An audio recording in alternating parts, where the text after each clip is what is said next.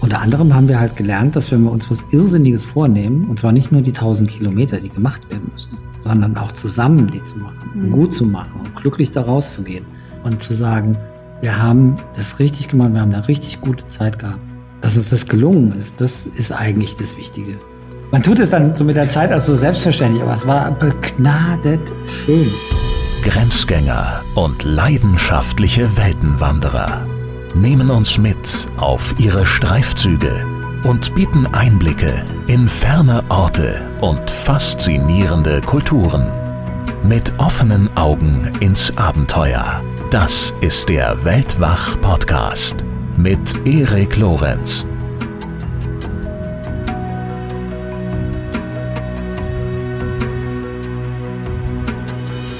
1000 Kilometer durch die Wüste laufen. Ein außergewöhnliches Geburtstagsgeschenk für ein außergewöhnliches Paar. Die Extremläufer Tanja Schönborn und Raphael Fuchsgruber waren wieder unterwegs. In Episode 121 von Weltwach, da haben sie uns bereits von ihren Laufanfängen berichtet und davon, welche Bedeutung das Laufen in ihrem Leben hat. Und in Weltwach Plus Episode 41 gab es dann ein Update von den beiden und bei dieser Gelegenheit verrieten sie uns exklusiv und das allererste Mal überhaupt, welches Projekt sie sich als nächstes vorgenommen hatten. Und das war eben jener 1000 Kilometer Lauf durch die Wüste, durch Namibia. Ja, und mittlerweile haben sie diesen, ich hätte fast gesagt verrückten, aber ich sage mal lieber ehrgeizigen Plan verwirklicht. Zu ihrem gemeinsamen 100. Geburtstag brachen sie auf in die Namib-Wüste und legten dort einen ganz besonderen Ultralauf hin. Bevor Sie uns von diesem extremen Outdoor-Abenteuer erzählen, gibt es noch einen kurzen Gruß von unserem Sponsor dieser Folge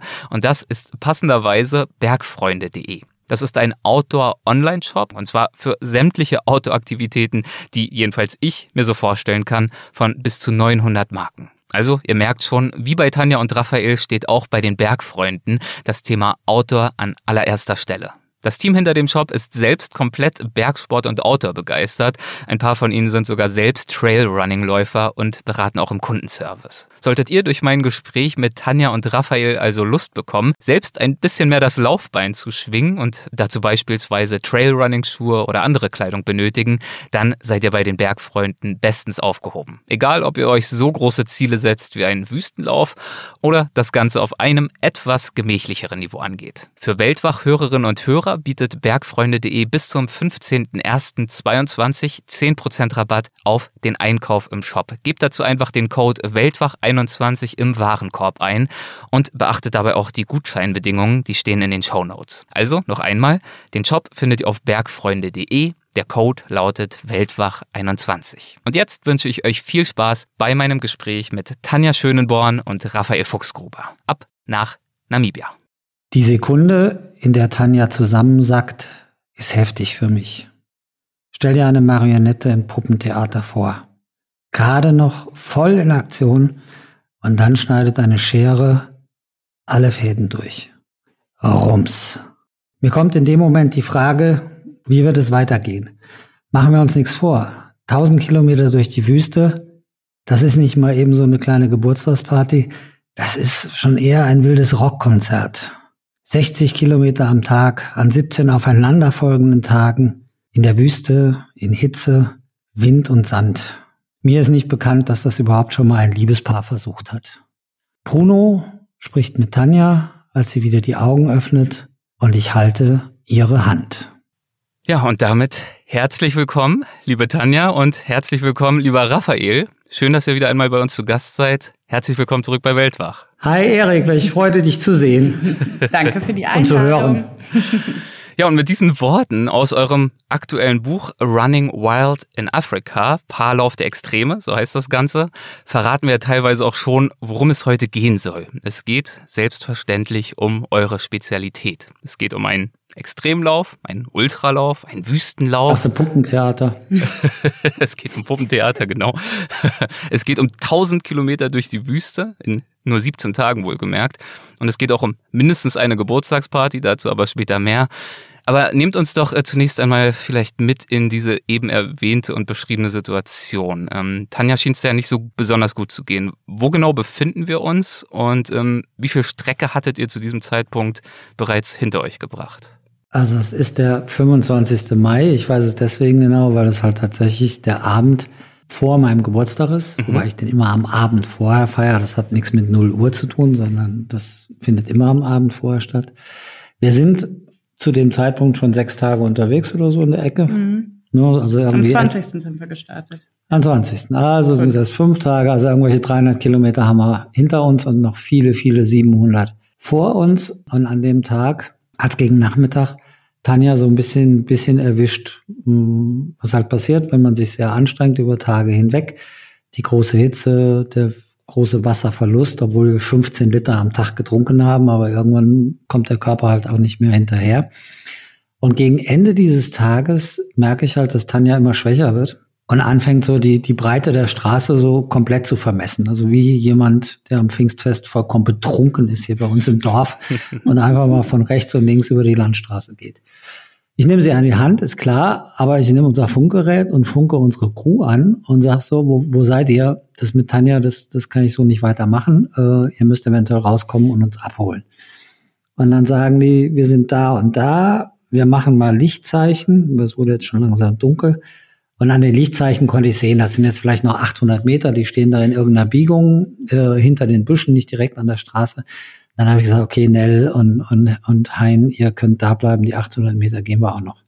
Und dann war es halt, wie ich es eben im, aus dem Buch vorgelesen habe, wir kommen an die Ziellinie und Tanja nimmt Bruno, unseren Arzt, den wir dabei hatten, noch in den Arm und dann sackt die einfach weg und zwar nicht so langsam, ohnmächtig wie so aus dem Schwarz-Weiß-Film der 40er, 50er Jahre. Mit noch der Hand einfach, an der Stirn irgendwie. Genau, so die amerikanische Diva greift sich an die Stirn. Und, und Ein Seufzer. Legt sich ganz elegant so hin, dass sie schön aussieht auf dem Sofa und der Held natürlich sofort heranstürmt und äh, sie rettet. Also Held war ich, äh, retten natürlich auch. War so Tanja, ähnlich. Tanja war die Diva. Nein, der hat halt einfach richtig erwischt. Sie bricht zusammen und der Arzt kümmert sich und ähm, sie war dann auch bald wieder da, einfach überanstrengend. Arzt kümmert sich um Puls und, und Blutdruck und, und nach ein paar Minuten hat dann Bruno zu mir gesagt, Raphael, geh mal eine Cola holen. Und das ist dann immer ein gutes Zeichen, weil wenn jemand am Sterben ist, dann sagt ja keiner zu dir, hol mal noch schnell eine Cola, mhm. so zum Abschluss. Das war halt der Abend zu unserem Geburtstag. Das Schöne daran war, äh, ich wurde 60 Jahre alt, ein besonderer Rahmen. Das ist natürlich was, was wir richtig toll gemacht haben, weil den Geburtstag, also egal wie vergesslich ich werde, wann mein 60. war und was da war, das werde ich immer mhm, wissen. Ja. Und es gab lecker Marzipan und es gab Kuchen und noch mehr Marzipan. noch mehr Marzipan. Und, und Salat. Tanja stand nach einer halben Stunde auch wieder äh, in der Nähe des Feuers und äh, wir haben dann schön zusammen gespeist und haben bestimmt, ich kann mich nach 17 Tagen nicht mehr erinnern, wie die einzelne Nacht jeweils war, aber bestimmt war es gut. Denke ich auch, ja. Ja. Ich finde, an dieser äh, Begebenheit lässt sich ja schon erahnen, dass das, was ihr euch da vorgenommen hattet, kein Zuckerschlecken war. Ähm, ich glaube, Raphael, du hattest gerade vorgelesen, es war eher ein Rockkonzert als ein, äh, was war es noch, als eine Geburtstagsparty. genau. Es war zwar beides, aber es hatte schon ordentlich Rock'n'Roll oder vielleicht sogar Heavy Metal. Äh, deswegen erzählt doch vielleicht mal, warum wart ihr denn in der NAMI? Was hattet ihr dort vor? Das darfst du erzählen, Schatz. Das darf ich erzählen. Warum wir in der NAMI waren? Naja, es ist, es ist im Grunde genommen die Antwort auf eine, eine große Krise bei mir. So, klar, wir haben äh, Covid-19-Pandemie im Anfang 2020. Mhm. Im Jahr, also es kommen ein paar Sachen auf einmal zusammen. So, das ist im Januar habe ich einen Bandscheibenvorfall, kann nicht mehr laufen.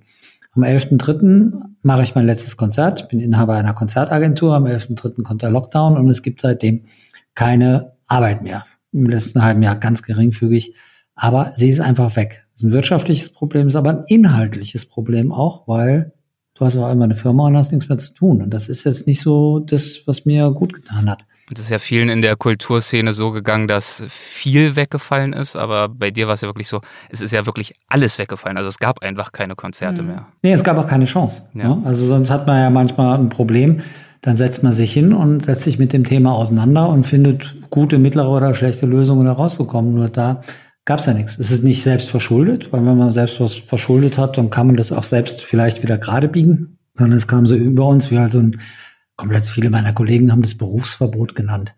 So kamen, so kamen die sich vor. Das geht jetzt nicht darum, ob die Maßnahmen äh, sinnvoll waren. Ich finde die getroffenen Maßnahmen weitestgehend sinnvoll und auch erstaunlich gut gemanagt für die Kürze der Zeit und die wenig Erfahrung, die man mit dem Thema hat. Breche mir im April die Hüfte, ein Ermüdungsbruch, also die Hüfte ist nicht durch, aber ich kann schon wieder nicht laufen. Und am 1. Mai stirbt meine Mutter mit 83 Jahren vollkommen überraschend bei einem Fahrradsturz. So, jedes für sich ist jedes für sich. Und der Tod gehört zum Leben dazu und dass meine Mama irgendwann mal stirbt, das war klar. Und dass man dann traurig ist, das wird auch klar. Aber diese geballte Ladung von vier Themen in vier Monaten hat mich dann ein bisschen ausgehimmelt. Also ich saß, saß tatsächlich auf der Terrasse und Tanja und meine Tochter Mara haben sich dann wirklich Sorgen gemacht, dass ich halt so gar nichts mehr sage. Ne? Ich habe nur noch in diesen ja. Baum geschaut, unseren Kastanienbaum, in dem Mama jedes Jahr zum Geburtstag einmal hochgekrabbelt ist und auch in diesem Jahr, also im letzten Jahr wieder hochgekrabbelt wäre, aber ist nicht mehr und habe nicht mehr gesprochen. Also wirklich ein depressives Tal, was zuzuordnen ist auf, zu, den, zu den Dingen, die passiert sind. Und nachdem wir Mama beerdigt haben, habe ich mir ein Wohnmobil geschnappt und bin an die schönsten Orte, die mir aus meiner Kindheit noch gewahr waren, da bin ich hingefahren. Mhm. Abschied von Familie, Abschied von Eltern, Klar, hört sich ein bisschen albern an, wenn ein 60-jähriger Mann oder fast 60-jähriger Mann sagt, so, die Kindheit ist jetzt zu Ende. Aber tatsächlich war das für mich so. Mama war jetzt auch noch weg. Und dann habe ich halt geguckt, so, was, was machst du? Und für mich, das war alles so strange. Ich bin immer noch ins Büro gegangen, aber hier war nichts. Hier klingelten nur Kollegen durch, die gefragt haben, und wie geht's dir? Und was denkst du, wie lange es noch dauert? Und, und äh, wo, wo das herkommt und ist das dort ausgebrochen? Also ich gesagt, Leute, das interessiert mich alles nicht. Weder die Frage, wie lange es dauert, noch wo das irgendwann mal herkam, interessiert mich. Ich muss irgendwas finden. Ich kann mich nicht hier im Kreis diskutieren. So, anyway, ich habe für mich Pläne gemacht und bin nach Südfrankreich gefahren, ganz allein. Und dort entstand dieser Plan. Ich kann dir nicht mehr sagen, welcher Tag oder welche Küste oder welche Stadt. Ähm, doch, Cassis, in der Nähe von Cassis war es. Und dann habe ich halt überlegt, so, 60. Geburtstag steht an, 40. Geburtstag steht an, das war ja lange klar. Lass uns irgendwas machen, ich brauche ein Ziel. Und dann kam dieser Gedanke, 1000 Kilometer zusammen als Paar zu laufen. Und dann habe ich ein bisschen drüber nachgedacht und irgendwie kam es dann halt auf die Idee, dies in Namibia zu tun. Und ich kam aus Frankreich zurück und ich habe wieder gesprochen und habe dann Tanja auch erzählt, Schatz.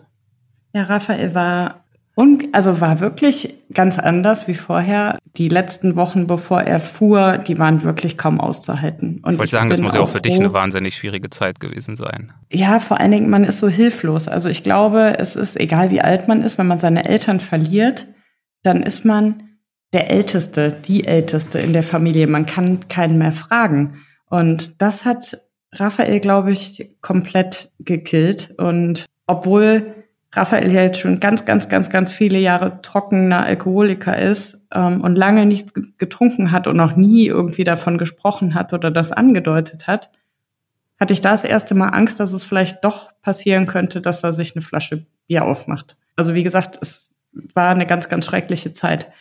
Und als er dann wiederkam und auf dem Hof fuhr, ähm, machte er die Tür auf und war fröhlich und hatte auch wieder so ein Blitzen in den Augen und sagte dann, Schatz, ich habe eine tolle Idee.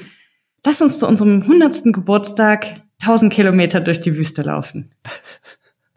So, und dann. Das ist mal eine Rückkehr mit Schwung, würde ich mal sagen. Ja, und dann. Der Erik, der Erik lacht noch. Ja. Noch und, lacht er. Ich lache mir, weil ich mir äh, das gerade vorstelle, wie Tanja diese Nachricht aufnehmen. Ich hätte, ich hätte gar nicht gedacht, dass sie so große Augen machen kann. ja, und dann war halt der Moment, wo ich dachte, okay, lächel ihn mal an, aber ich habe gedacht, ernsthaft, er wäre komplett durchgedreht. Ich habe gedacht, jetzt Verstand hat er den verloren. Verstand ja. verloren. Genau. genau. Okay. Jetzt ist es soweit. Erst die Trauer und jetzt ist er komplett durchgedreht. Mal gucken, was noch kommt. Immerhin happy. Ähm, aber happy, genau.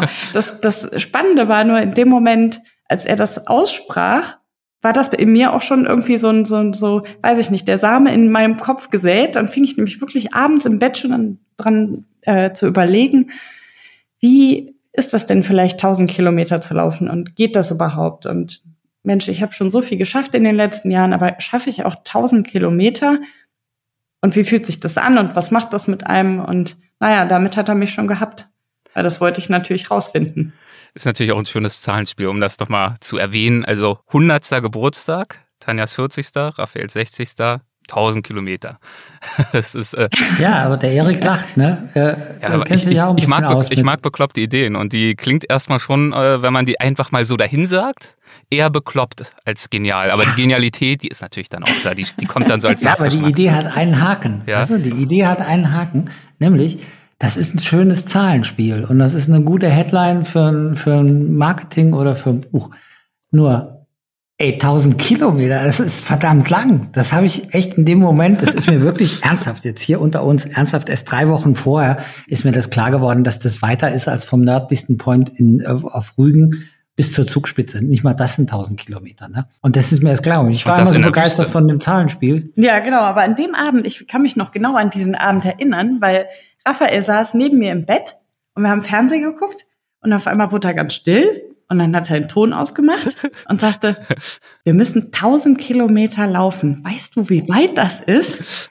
Hast du da mal drüber nachgedacht? Gut, jetzt bin ich geografisch echt eine totale Null muss ich dazu sagen. Ich minus. konnte mir, ja, minus, ich bin wirklich total schlecht. Ähm, ich konnte mir das auch gar nicht vorstellen. Gott sei Dank, sage ich jetzt im Nachgang, konnte ich mir das nicht vorstellen, weil ich weiß nicht, ob ich es sonst gemacht hätte. Ja, Aber ist, das war schon klasse. Es ist schon eine, eine, abstrakte Zahl. Also nicht jetzt wie irgendwie, was nicht Millionen oder so, was man sich gar nicht vorstellen kann, aber 1000 Kilometer zu gehen, was das bedeutet, ist trotzdem, glaube ich, schwer zu erfassen. Und das ist halt der Punkt. Ne? Das kommt so aus einem, aus einem Marketinggedanken heraus, kommt das. Und 1000, 1000, 5000, 10.000, ist ja jetzt egal, irgendwas mit 1000. Ne?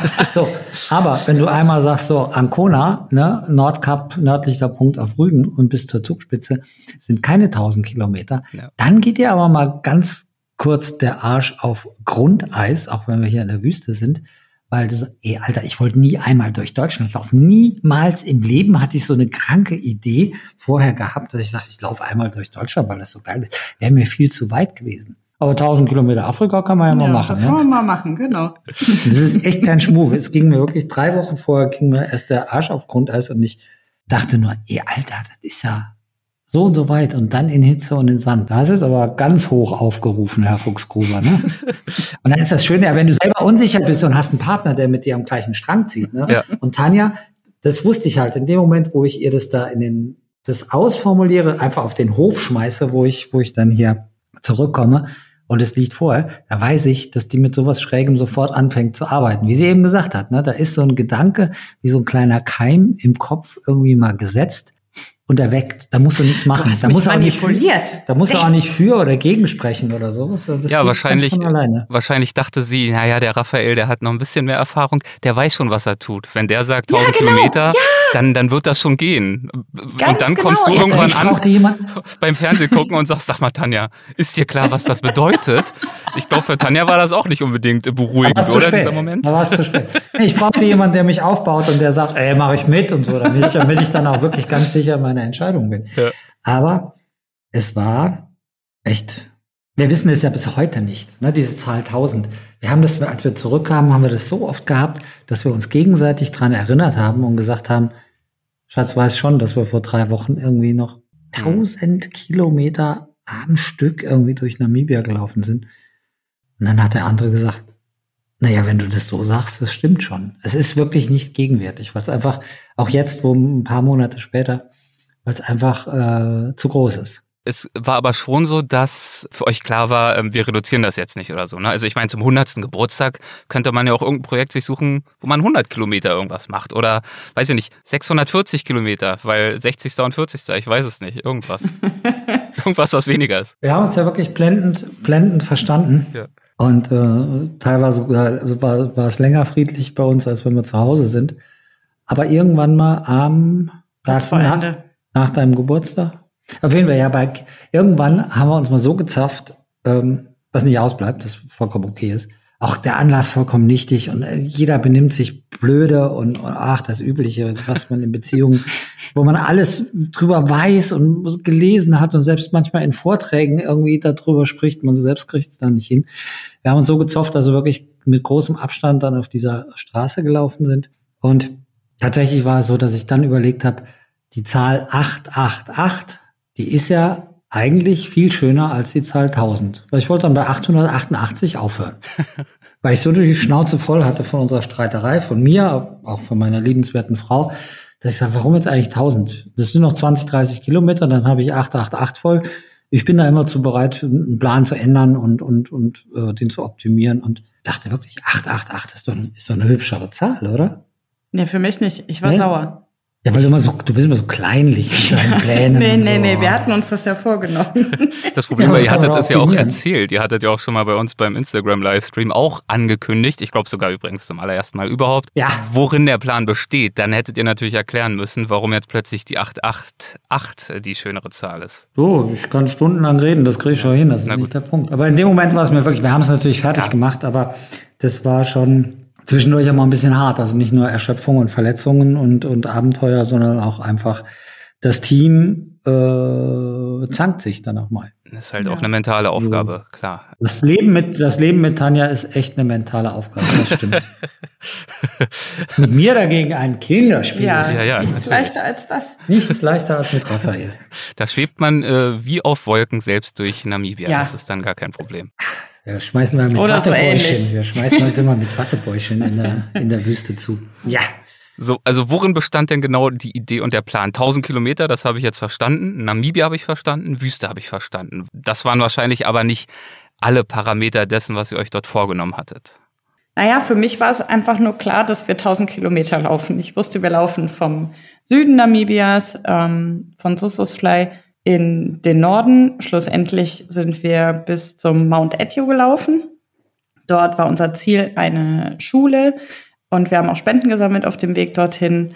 Das war uns irgendwie ganz wichtig, dass wir noch was, was Schönes damit verbinden und nicht nur für uns Geburtstag feiern, sondern auch den Kindern vor Ort oder den Menschen vor Ort in unseren Möglichkeiten ja noch irgendwas mitgeben können. Und die Vorbereitung hat Raphael eigentlich im Vorfeld fast ganz alleine gemacht. Ich, das ist ja unfassbar, wirklich unfassbar, was alles zu tun ist, wenn man sowas plant. Also bisher kenne ich halt nur die, die Rennen, die veranstaltet werden und dort bezahlst du halt deinen, deinen Preis, du buchst deinen Flieger, fährst dahin, hast deine Sachen gepackt und kannst laufen. Alles andere macht ja der Veranstalter. Die Route steht dann fest, die Checkpoints sind vorbereitet und so weiter. Genau, die Route, die Checkpoints, du weißt, da ist ein Arzt, du weißt, du hast immer was zu trinken, also du musst dir überhaupt gar keine Gedanken machen. So, und als die Idee entstand, äh, gab es ja noch nichts. Das war ja einfach nur ein weißes Blatt Papier.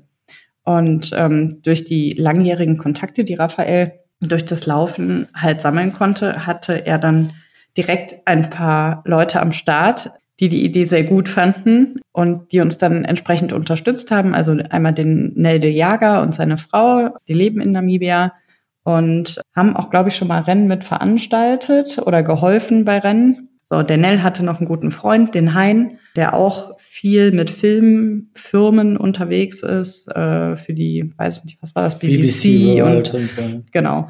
Das heißt, der kennt sich auch wunderbar aus und die beiden waren quasi unsere Fahrer. Mhm. Und der Nell hat auch die Route entsprechend geplant mit Raphael zusammen. Es war uns natürlich wichtig, dass wir auch so viele schöne Orte, Sehenswürdigkeiten, Landschaften wie möglich sehen. Und das haben die beiden halt im Vorfeld schon ganz grob gesprochen, weil du kannst natürlich nicht einfach losrennen ähm, und gucken, was passiert. Du brauchst halt schon einen Plan. Und über Monate hat Raphael das mit denen ausgearbeitet. Und wenn du sagst, sorry, wenn ich unterbreche, das waren Ja. eure Fahrer, das bedeutet natürlich nicht, dass die euch dann davon Etappe zu Etappe gefahren haben. Nein, nein, nein, um Gottes Willen. Schön wär's gewesen. Sondern Nein, aber die haben wichtige Fracht rumgefahren, nämlich zum einen unsere, äh, unsere Begleiter. Unseren 75-jährigen Arzt. Ja, genau, wollte ich gerade sagen. Unseren Entschuldigung. 75-jährigen Arzt, den, den lieben Bruno, den Raphael auch durch äh, ein Rennen oder durch mehrere Rennen kennengelernt hat. Und äh, der auch innerhalb von, ich glaube, einem Bruchteil einer Sekunde zugesagt hat, mhm. ähm, dass er uns begleiten möchte. Und dann hatten wir ja noch ein Kamera- und Filmteam dabei, die das alles live in Farbe dokumentiert haben, was wir da so veranstaltet haben. Und diese ganze Planung und Vorbereitung hat Raphael im Vorfeld gemacht. Und ich weiß noch, ich kam oft abends nach Hause und habe gesagt, und Schatz, was gibt's Neues? Und Raphael sagt dann, ja Mensch, hast du die E-Mails nicht gelesen? Und dann habe ich nur geantwortet, ja, ich kann aber nicht 45 E-Mails am Tag lesen, ich bin arbeiten. ne? Und ich, ich bat dann immer um eine Zusammenfassung, aber das war dann immer ein bisschen schwierig. Also ist schon auch ein äh, logistisches äh, Mammutprojekt gewesen, nicht wahr? Es ging jetzt nicht nur darum, einfach hin und dann sich zu fokussieren, 1000 Kilometer zu schaffen, sondern da hängt schon ordentlicher Rattenschwanz mit dran. Ja, das war ein Dreivierteljahr Arbeit. Ne? Wir haben im August angefangen. Also der größere Teil war jetzt bei mir. Erstens hatte ich ja keine Arbeit zu der Zeit. Tanja ist ja als Vermögensberaterin bei der Sparkasse da durchgehend in Arbeit gewesen. Da hat ja Corona keinen Unterschied gemacht, bis auf man trägt mehr Masken oder hat Trennung der Teams und so. Aber die Arbeit lief ja weiter bei mir nicht. Ich hatte Zeit und Veranstaltungen organisieren, ob jetzt da Musik gespielt wird oder ob es eine Sportveranstaltung ist, das hat in vielen Grundzügen sehr große, große Ähnlichkeit. Mhm. Und deswegen. Und ich brauchte ja auch was. Das war ja immer noch die, der, der Weg aus der, aus der Krise heraus.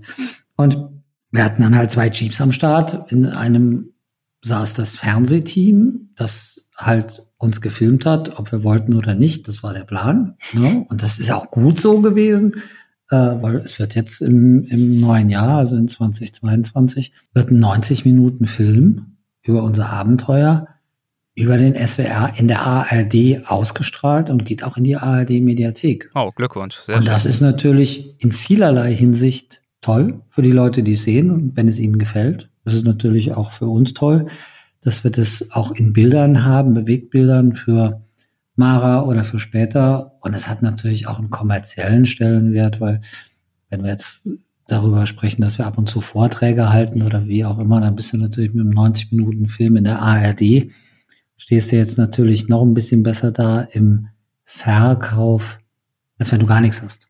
Ja, weil die Leute können sich das angucken und können dann sagen, boah, geil, äh, will ich auf der Bühne haben, zum Beispiel. Absolut. Und vielleicht äh, lohnt sich auch dazu zu sagen, ich könnte mir nämlich vorstellen, dass einige Hörerinnen und Hörer sich jetzt fragen, oh Gott, aber mit so viel Aufwand und dann Jeeps und Fahrer und Filmteam und Arzt und muss das alles so aufgeblasen unbedingt direkt sein? Ähm, ja. Ich glaube, muss es halt in diesem Fall, aber ich überlasse dir gerne die Ausführung. ah, ich danke deinen Eltern, dass sie dich so gut erzogen ja. haben. Das ist echt super. Nee, äh, bei mir hat es nicht geklappt. Ich unterbreche die Menschen immer gerne. Nee, das, das, das summiert sich einfach. Wir, wir brauchten einen Arzt. Mhm. Ne? Weil du kannst nicht tausend Kilometer durch die Wüste laufen mit Das Schlangen, war meine Bedingung. Mit Schlangen und Skorpionen und sonst wie. Stimmt, ich, ich wäre am Anfang ohne gegangen. Ja, du wolltest keinen. Und ja. ich habe gesagt, ohne Arzt fliege ich auf gar keinen Fall. Auf gar keinen Fall. Was machst du da? Da machst du nichts mehr. So, ja. jetzt hast du aber eh schon einen Arzt dabei. Du brauchst 15 Liter Wasser am Tag. Pro Person. Du brauchst ein Zelt. Du brauchst was zu essen, weil die Ernährung wirklich so mit das Wichtigste ist, um laufen zu können. Ja. Auf so langen Strecken, über so lange Zeit. Es gibt so viele Horrorgeschichten von Menschen, die sowas gemacht haben und in der Zeit zehn Kilo abgenommen haben und mehr und am Schluss wirklich nur noch marschiert sind, aber sah einfach nicht mehr schön aus. Das mhm. wollten wir nicht. So. Dann hast du das erste Auto schon mal voll und dann sagst du, okay, ich will aber auch ein paar Bilder dazu haben, weil die Bilder sollen ins Buch über dieses Abenteuer. Du brauchst einen Fotografen, dann guckst du, dass du einen Fotografen hast, der auch filmen kann. Und irgendwann hast du fünf Mann am Start, plus uns beide.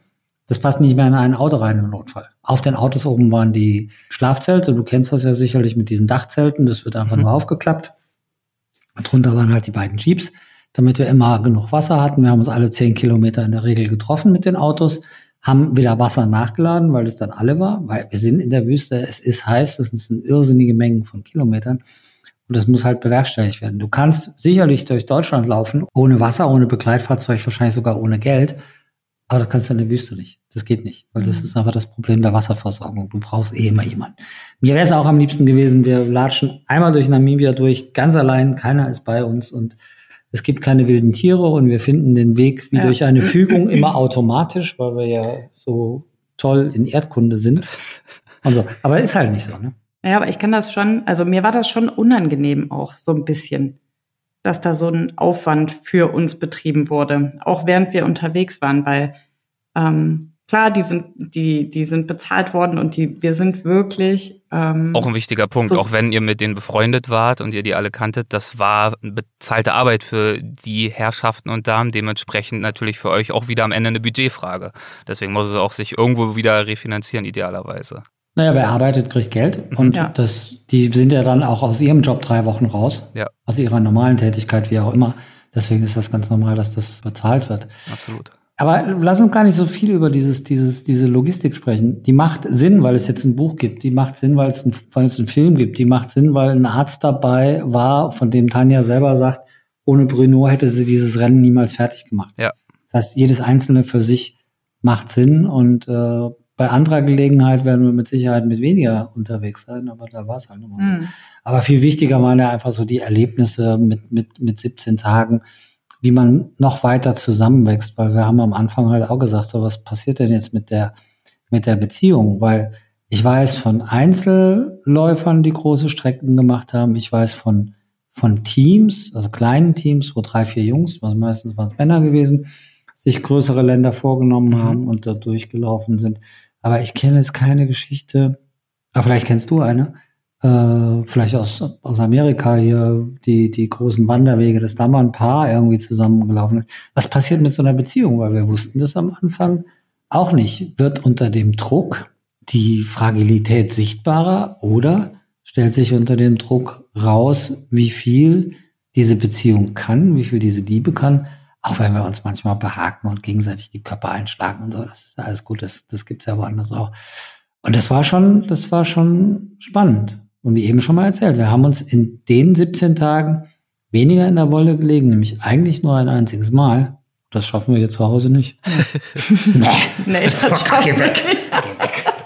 Entschuldigung, aber. Ich finde das wirklich eine äh, spannende Frage, denn es geht ja nicht nur in Anführungszeichen um die Anstrengung, um die Hitze, die man aushalten muss, sozusagen, um diese ständige physische und mentale Herausforderung, die man wieder, der man widerstehen muss, ohne jetzt irgendwie wieder zum Arsch zu werden und zum den Mhm. Ego-Trip loszutreten, sondern es geht ja auch um scheinbar profane Dinge wie Geschwindigkeit.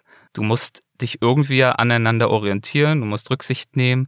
Und äh, wenn man so lange rennt oder geht oder was auch immer, ist das natürlich eigentlich viel leichter, so würde ich es mir jedenfalls vorstellen, wenn man sein eigenes Tempo finden kann, in seinem eigenen Flow sich befindet. Und äh, du hast gerade gefragt, äh, gibt es da andere Beispiele? Ehrlicherweise fällt mir auch keines ein, außer so eine kleine Anekdote von Christine Türmer, die meistgewanderte Frau der Welt. Ich werde sie bestimmt nicht mehr jetzt ganz korrekt wiedergeben. Sie hatte zumindest eine ihrer frühen Fernwanderwege in Amerika, glaube ich, auch mit ihrem damaligen Freund zusammen angefangen. Das war jetzt nicht, Mhm. die war nicht verheiratet oder sonst was. Und die haben sich nach, ich weiß nicht, nach wenigen Tagen oder wenigen Wochen so in die Wolle gekriegt, dass es dann auch am Ende keine Beziehung mehr gab. Sorry, Christine, sie hört unsere Folgen oft. Wenn ich das jetzt falsch wiedergebe, dann melde dich. Christine, Aber- ich höre deine Folgen auch auf. Ja, ich auch. Jedenfalls die Quintessenz für sie war, man kann sowas eigentlich nur alleine machen, weil du kannst nicht in ihrem Fall auf tausende Kilometer gehen, ein anderes Tempo gehen als dein eigenes. Das funktioniert einfach nicht. Und Mhm. deswegen ähm, würde mich diesbezüglich natürlich eure Erfahrung interessieren und auch eure Sorgen, die ihr da diesbezüglich vielleicht auch hattet. Also ich, ich stimme dir und Christine zu, aber Menschen und Teams sind unterschiedlich. Du hast natürlich eben was gesagt, was ganz, ganz richtig und ganz, ganz wichtig ist. Zuerst muss man mal den ganzen Kram machen. Ne? Man muss das laufen, man muss das aushalten, man muss damit klarkommen. Das ist ja die Grundvoraussetzung. So, Schwamm drüber, zur Seite, das musst du, ne? so wie man aufsteht und schlafen geht. Aber was ist denn das Interessante, was dann passiert? Das eine müssen alle. Was mache ich daraus? Ne? Wir sind zurückgekommen. Und, ey, wir, wir, wir waren drei Wochen jeden Tag 24 Stunden zusammen. Wir hatten sehr viel Zeit zu kommunizieren oder nicht zu kommunizieren oder nonverbal zu kommunizieren. Egal. Wir kamen zurück und waren uns aber beide ganz sicher, dass dieses gemeinsame, was wir jetzt hier gemacht und in der Aufnahme auch erlebt haben, dass uns das, was die Beziehung anbetrifft, nochmal in eine andere Ebene, Ecke, Level, wie du es nennen willst. Wir konnten es selber nicht so genau beschreiben. Also wir haben jetzt nicht gesagt, so, unsere Beziehung ist jetzt besser oder wir sind jetzt glücklicher oder so. Aber es passiert wahrscheinlich was, dass du sagst, so, wir nehmen uns was Irrsinniges zu zweit vor. Man weiß nicht, ob man das schafft, aber wir werden uns gegenseitig unterstützen.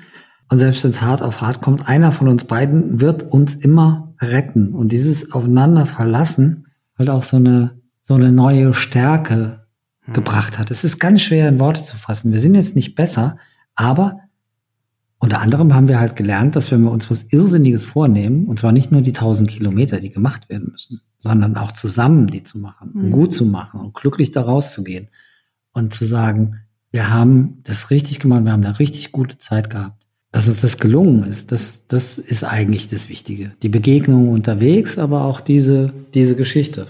Wie Erik sagt, 1000 Kilometer müssen sie alle machen, aber was ist denn nachher das, das Fazit? Allerdings war es auch manchmal nicht so einfach, das gleiche Tempo zu laufen. Jetzt komme ich wieder, ne? Ähm, nee, aber es ist so kleinlich, Schatz. Das nee. hat sich überhaupt nicht gebessert seit Namibia. ist immer noch das Gleiche. Nein, also das. Sehr, sehr gut, das gefällt mir. nee, ich möchte ja auch nicht, nicht irgendwie den Eindruck vermitteln, dass, Dann dass das doch. Nein, dass das alles, es ist nicht immer alles super schön gewesen und das ist auch nicht, man läuft nicht auf Wölkchen und es ist super anstrengend. Also ich ich habe noch nie in meinem Leben solche Schmerzen gehabt wie in Namibia und ich habe auch noch nie im Leben mich mental so mit mir selber oder ich musste mich wirklich jeden Tag so mit mir selber auseinandersetzen. Und dazu kam natürlich auch das Thema Geschwindigkeit. Und du hast schon recht, es ist immer am einfachsten, wenn man in seinem Tempo läuft. Bei Gruppenläufen zum Beispiel gibt es auch immer, wenn du eine große Gruppe hast, dann teilt sich die, diese in verschiedene kleinere Gruppen, damit jeder ähm, irgendwie gut mithalten kann. Aber ich glaube, wir haben in den letzten Jahren und durch die Rennen, die wir jetzt schon gemeinsam gemacht haben, ein super Tempo für uns gefunden.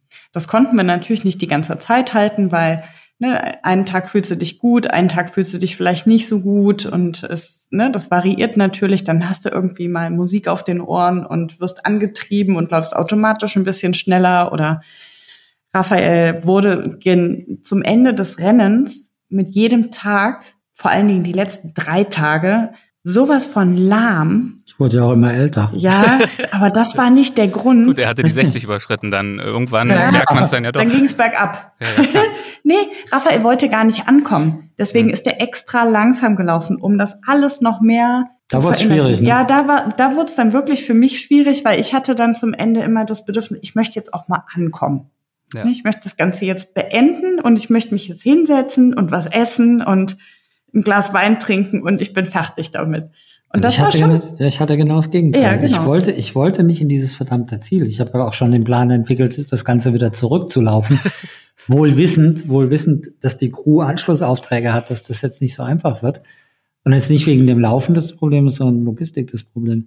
Aber ich wollte nicht ankommen und je näher man dem Ziel kam, vielleicht ist das auch mit dem Leben so, äh, desto mehr wollte ich es genießen. Ne? Und ich sah überhaupt gar keinen Sinn da drin, jetzt zu rennen, weil ich wollte die letzten zehn Kilometer einfach, dass das die schönsten zehn Kilometer werden, wo ich mir alles nochmal bewusst mache und dafür brauche ich Zeit. Aber Daniel hat es schon sehr früh richtig erkannt, ich hatte einfach gar keine Lust anzukommen. Ich wollte, dass das alles so bleibt, wie es in Namibia war. Ich wollte gar kein anderes Leben führen. Ich wollte einfach immer weiter machen, weil mhm. das Leben ist so schön. Wir hatten letztens so ein, so ein Interview und da hat jemand gefragt, was hast du denn in der Wüste vermisst? Und mir ist schlagartig eingefallen, sofort aus der Pistole, ich habe gar nichts vermisst, aber als ich zurückkam, war es so hart. Mhm. Ne? Und das kennst du von deinen Unternehmungen. Ich habe heute Bilder, du warst ja schon in Maputo in Mosambik und da 2018 habe ich die ganze Bilderserie gesehen äh? von dir. Was hast du da gesehen? Das war dann aber nicht. Weltwach. Doch. Nein. Dann gucke ich nochmal nach. Entschuldigung. 20, 2018 Weltwach? Nein, nein. Also wir haben vielleicht einen Bericht im Magazin auf der Website. Das sind nicht zwangsläufig meine Erfahrungsberichte, sondern wir haben da oh, verschiedene okay. Autorenbeiträge. Also. Nee, das war leider nicht ich. Tut mir leid. Oh ja. Ist jetzt auch nicht so wichtig. Äh, genau. Ich, ich, hatte auch schon äh, diverse Erlebnisse und kann bestätigen, gelegentlich ist die Rückkehr dann doch am schwersten. Aber äh, was ich viel wichtiger oder schöner finde, um das nicht so vorbeischweben zu lassen, du hast das gerade so äh, schön gesagt, so die letzten äh, Kilometer sind die schönsten und die wichtigsten und da lohnt es sich vielleicht auch, sich nochmal ganz anders zu fokussieren und auch ein Bewusstsein zu schaffen. Und du hast gerade gesagt, das klingt vielleicht ein bisschen kitschig, ja, aber es ist vielleicht auch so ein bisschen wie im Leben, wo das äh, einem vielleicht auch so geht. Ähm, ich fand das gerade. Klar, ich habe daran gedacht. Sondern, sondern schön. aber ich habe wirklich daran gedacht, wenn Zeit, wenn Zeit nicht mehr in großem Umfang zur Verfügung steht, kriegt sie natürlich eine ganz andere Bedeutung. Was mache ich damit? Und Klar. ich will sie dann nutzen, weil ich nicht mehr diese große Menge habe. Und dann sind das nach 1000 Kilometern vielleicht die, die letzten 10 Kilometer. Und wenn man alt ist und, und weiß, ne, das geht jetzt nicht noch Jahrzehnte weiter, kriegt es halt auch eine andere Bedeutung. Und in Namibia habe ich da auf diesen letzten Metern halt wirklich auch drüber nachgedacht, was es für einen riesengroßen Wert hat, dass dieses Rennen ein Ende hat, um es wert zu schätzen. Mhm. Wie ich eben gesagt habe, man könnte jetzt auch einfach immer weiterlaufen. Ich hätte auch gar kein Problem, so zu leben. Okay, irgendwann ist langweilig, aber, aber die Wertigkeit entsteht halt durch die Limitierung nach hinten in Kilometern oder Zeit. Und da habe ich halt wirklich auch viel über das Altwerden nachgedacht. Klar, ey, du bist 60, Tanja wurde 40, klar, ist jetzt aber noch nicht so dramatisch. Ich habe da gar nicht drüber nachgedacht. Ja, ja, aber wenn du 60 wirst, äh, deswegen muss man jetzt keinen Schreck kriegen oder muss nicht in eine Depression verfallen. Aber 60 ist jetzt schon so eine Benchmark, wo man sagt, naja, jetzt macht er mal nichts vor. Mit 50 kannst du noch sagen, hast dich gut gehalten oder wie auch immer, ne? Aber mit 60, 60 ist man halt, kann man sich immer noch gut gehalten haben, ne? Und so blendend aussehen wie ich. Du hast ein Buch dazu geschrieben, ähm, dass am Tage vor, ich glaube, deinem, ja, würde ja Sinn ergeben, vor deinem 60. Geburtstag, dein letzter Tag als Jugendlicher angebrochen ist. Ich schreibe manchmal aber auch schwurbelige Texte, mein Gott. Ey. Aber wie hast du denn darauf zurückgeblickt, wenn du sagst, das war dein letzter Tag als Jugendlicher? Also wie ist denn dein Selbstverständnis? Ich persönlich würde jetzt ja mal sagen, gut, mit 60 ist man noch keine 90 und ähm, du hast dich ja gut gehalten, also ist ja, du machst ja Sachen. Klar, aber das Leben ist für uns alle endlich. Wie gehst du denn damit um, so eine Schwelle zu überschreiten und dann, wie du geschrieben hast, deinen Abschied zu nehmen aus der Jugend und wie ist überhaupt das zu verstehen? Ja, ich laufe einfach 1000 Kilometer durch die Wüste, damit ich gar nicht erst drüber nachdenken muss. Nee, mein Leben verlief ja, also ich sehe mein Leben ein bisschen anders als oftmals so kontinuierliche Entwicklung. Mhm. Ich war Alkoholiker bis Anfang 40. Und das hat mir wirklich 15 Jahre meines Lebens im Grunde genommen genommen, oder sie waren auf jeden Fall ganz anders, als ich es haben wollte, weil ich durch Sucht fremdbestimmt war und Lebensqualität darunter sehr leise ist. Und dann gab es halt den den Aufenthalt im Krankenhaus, wo man dachte, ich hätte einen Herzinfarkt und den Entschluss, was zu ändern.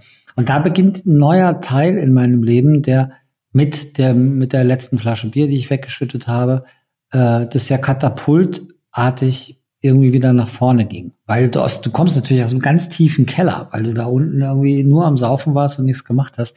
Und auf einmal lebst du nach einer gewissen Zeit wieder.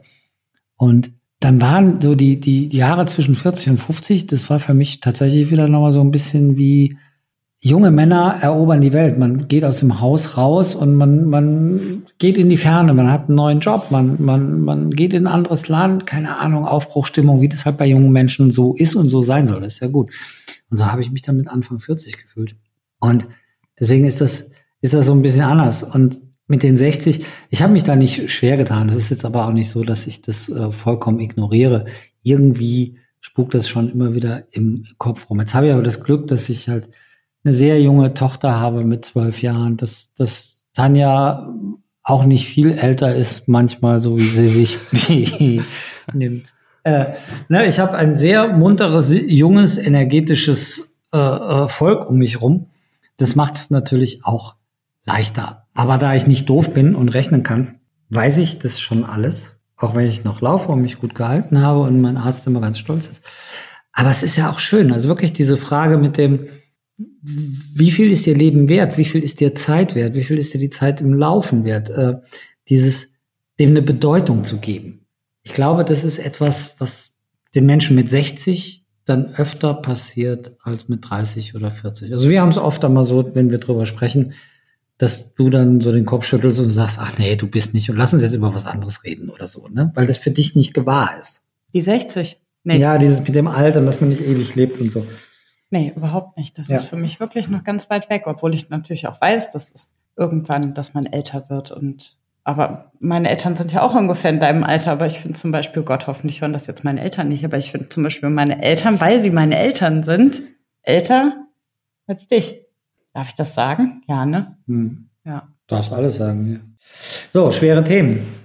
Ich würde, genau, ich würde gern mal, wir haben jetzt schon, sind schon mitten in der Reflexion und fast schon in der Rückschau. Ich würde aber natürlich gern mal noch darüber sprechen, wie es denn eigentlich gelaufen ist. Und vor allem natürlich über Highlights sprechen, aber wir hatten vorhin diesen einen Tiefpunkt angesprochen, Raphael, aus dem, von dem du vorgelesen hast. Deswegen jetzt mal die mhm. Frage, äh, Tanja, warum ging es dir denn da so schlecht, wo du dann abends äh, quasi auf der Zwischenziellinie äh, zusammengeklappt bist?